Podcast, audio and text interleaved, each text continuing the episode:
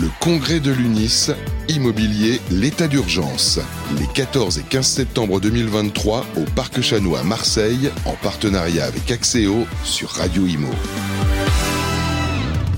Bonjour, bienvenue à tous, bienvenue sur Radio Imo, Radio Imo en direct du Parc Chano à Marseille pour le 14e congrès de l'UNIS qui touche à sa fin et j'ai envie de dire carton plein. Nous sommes avec les artisans de ce succès, Daniel Dubrac, la présidente de l'UNIS. Bonjour Daniel. Bonjour. Nicolas Rastit qui est notre autre, notre amphitryon, président de la Marseille-Provence-Corse. Bonjour. Nicolas, bonjour. Et Edouard Morlot, président délégué national de l'UNIS. Bonjour Edouard.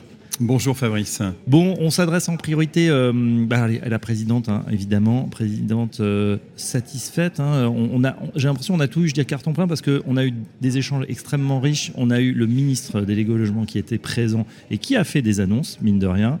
On a eu évidemment du beau temps, ça on n'en attendait pas moins euh, de Marseille, et puis, des beaux événements festifs. En tout cas, on sent parmi les congressistes un, un réel plaisir à être, à être ici ensemble pour ce 14e congrès.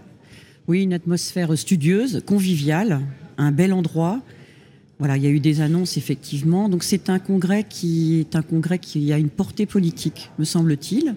Et puis bien sûr euh, la promotion du territoire à travers euh, Marseille et puis la promotion euh, des administrateurs de biens de Marseille et donc de Unis aussi au, total. Donc vraiment c'est formidable. On a des pistes de réflexion. voilà, on a envie de revenir à Marseille. On a vu des lieux magiques et on a eu euh, des informations techniques euh, et juridiques importantes. Donc une belle portée politique et une belle portée, euh, je dirais, pour notre métier et pour les acteurs de l'immobilier que nous représentons. Oui, Nicolas Rastit, vous aviez, on avait titré ce, cet événement état d'urgence. c'est vrai que l'urgence, elle est là hein, pour les Français, pour la, crise du logement. Mais ce qui est intéressant, c'est d'avoir pu avoir ces, échanges et, cette convivialité sur un fond justement un petit peu morose du côté du logement. Oui, alors moi je dirais que je ressors de là plutôt content euh, par les annonces du ministre, des députés, des sénateurs. Euh, je suis optimiste. Oui, et je me dis que ce qui a été dit pendant deux jours, bah, peut-être que ça va apporter ses fruits. Euh, qu'on a été écouté, donc j'ai envie d'être optimiste et de me dire que ça va fonctionner. Même pour la mairie de Marseille? Non. Bon, pas des optimisme tempéré. Edouard Morlot, le bilan de ce 14e congrès. Alors bon, pour, compléter euh, ce, que dit Daniel et ce que dit Nicolas, euh, extraordinaire. Je pense que tous les voyants étaient dans le vert. Et moi, je suis ravi de quelque chose. C'est la présence aujourd'hui de l'ensemble de nos adhérents qui sont mobilisés, nos partenaires qui ont été présents, nos partenaires qui sont ravis, qui ont pu voir leurs adhérents, qui ont pu voir leurs clients. Et puis un sujet qui me tient à cœur et qu'on a pu débattre aussi bien techniquement que politiquement, la rénovation énergétique, la transition énergétique. Je, je baigne dans le bonheur. Bon, euh, présidente, c'est vrai qu'on a vu aussi euh, l'union des syndicats. Je sais que vous y êtes attaché. Alors c'est le cas hein, notamment sur, sur cette région où on travaille main dans la main entre la FNAIM et, l'UNIS. Et on a l'impression que c'est important, enfin c'est doublement important aujourd'hui de parler d'une seule voix et d'être sur les mêmes objectifs. C'est important pour les politiques, et c'est important pour les branches professionnelles, et c'est important pour les fédérations euh, de syndicats. Donc euh, voilà, c'est un bon point. Ça se passe à Marseille, on a des exemples ailleurs, à Lille, au Havre, euh, en Ile-de-France. Donc continuons cette unité. Unis fait la force, et si possible avec la FNIM et le SNPI, c'est encore mieux. C'est important que le politique ait toujours le même son de cloche et euh, redit, redit, mais avec euh, toute la filière et avec tous les syndicats professionnels que nous représentons. Euh, on a eu aussi pas mal d'animations entre guillemets, c'est-à-dire des prix, des trophées, hein, le prix Rénovert, le trophée de l'innovation. Là aussi, ça permet de découvrir Edouard, euh, euh, vous êtes euh, bien sûr très satisfait bah, voilà, des innovations dans le bâti et dans la rénovation, qui montrent aussi l'exemple hein, de ce qu'on peut faire, c'est-à-dire tout n'est pas foutu, le calendrier est serré certes, les enjeux sont énormes en, termes de, réchauffement climatique, mais ça peut le Dérèglement climatique. Dérèglement, oui c'est vrai, vous m'en prenez à chaque fois, dérèglement. Je pense au réchauffement, parce que vous pensez à une glaciation non, mais c'est un dérèglement. Aujourd'hui, euh, quand on a des tempêtes, quand on a des incendies, quand on a euh, tous ces vrais dérèglements, aujourd'hui, c'est c'est pas que le réchauffement climatique, c'est tous les, éléments aujourd'hui qui se déchaînent. Et il est urgent de, changer cette situation. Il n'est pas trop tard de le faire. Mmh. On a vu donc avec les prix Renover, effectivement, qu'il y avait euh, des, beaucoup d'innovations et ceci pas forcément à, des échelles colossales. Hein. On peut, parmi des petites sociétés, petits promoteurs, faire des choses extrêmement intéressantes. Oui, oui, il faut pas à pas et je pense qu'on travaille tous ensemble.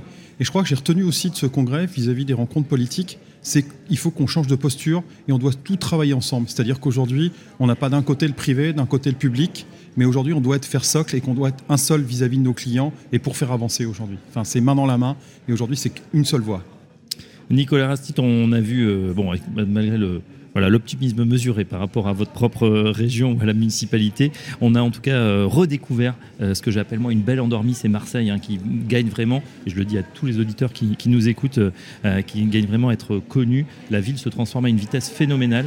alors on peut, on peut bien sûr regretter certains biais, la gentrification, effectivement, l'explosion des prix dans certains quartiers. néanmoins, on a l'impression qu'on on est en train de redécouvrir cette très belle ville de Marseille. Oui, ben, à, double titre. Euh, le premier, c'est euh, que la ville est devenue belle, de plus en plus belle. On a un vrai effort à faire sur notre centre-ville, hein, qui est un peu l'épine dans le pied à Marseille euh, et qui cause tous les problèmes qu'on a connus sur Marseille. Et après, il y a le côté économique. On a aujourd'hui le plus gros nœud de connexion fibre optique à Marseille ah oui. pour desservir l'Europe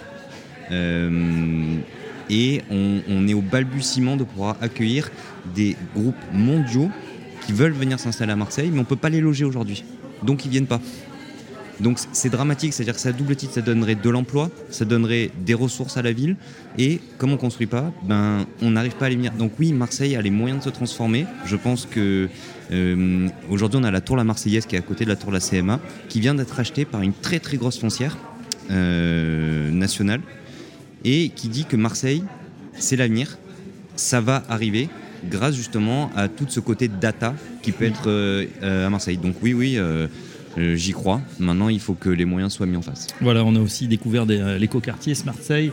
Euh, dont on a eu la description. Euh, on voit que ça, bouge énormément, que ça peut être un démonstrateur aussi pour, d'autres quartiers et, d'autres villes. Bref, euh, on encourage tout le monde à venir faire un petit tour sur la corniche. Daniel Dubrac, je vous laisse le mot de la fin. le mot de la fin, bah, c'est voilà, hein, les records, bien sûr, sont faits pour être battus. Pau, c'était formidable. Marseille, c'est génial. Et l'an prochain, où ira-t-on avec le 15e congrès de l'UNIS? Alors Marseille était en marche, Marseille est en marche et maintenant vive Rennes. On ira au couvent des Jacobins le 11 octobre 2024, me semble-t-il. Donc tous à Rennes. Et merci aux exposants, merci aux adhérents, merci aux gentils organisateurs. C'est beaucoup de travail. Tout ça dans la bonne humeur et dans la convivialité. Euh, voilà, et donc euh, l'année prochaine, on essaiera d'accueillir encore les mêmes adhérents et peut-être d'autres euh, si possible. Et puis on aura forcément d'autres thèmes parce qu'à mon avis, l'état d'urgence sera encore d'actualité, même à Rennes en 2024. Voilà, on, essaiera de trouver un titre encore plus choc. Merci en tout cas euh, à tous d'être, d'avoir participé, tous ceux qui sont succédés. On a eu une, une trentaine d'interviews. Pour ceux qui ont raté les conférences, n'hésitez pas à aller sur les podcasts de Radio Imo. Un grand merci d'ailleurs à nos équipes techniques, Jason Pignero euh, les patrons bien sûr de Web Radio Édition, Olivier Lucas, Sylvain Lévy Valency.